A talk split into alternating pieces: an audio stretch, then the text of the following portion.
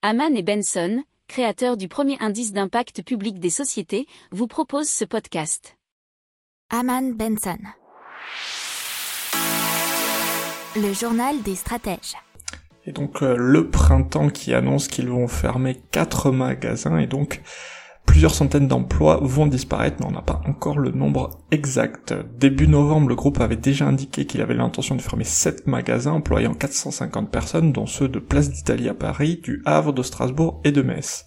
Alors fin mars, ils ont aussi annoncé que finalement ils allaient maintenir ouvert trois magasins Citadium, deux à Paris et un à Toulon. N'oubliez pas de vous abonner au podcast, mais pourquoi pas aussi à notre newsletter La lettre des stratèges qui est gratuite, vous en trouverez dans les infos de l'émission, mais aussi sur notre site internet Aman Benson Stratégie, rubrique média La lettre des stratèges.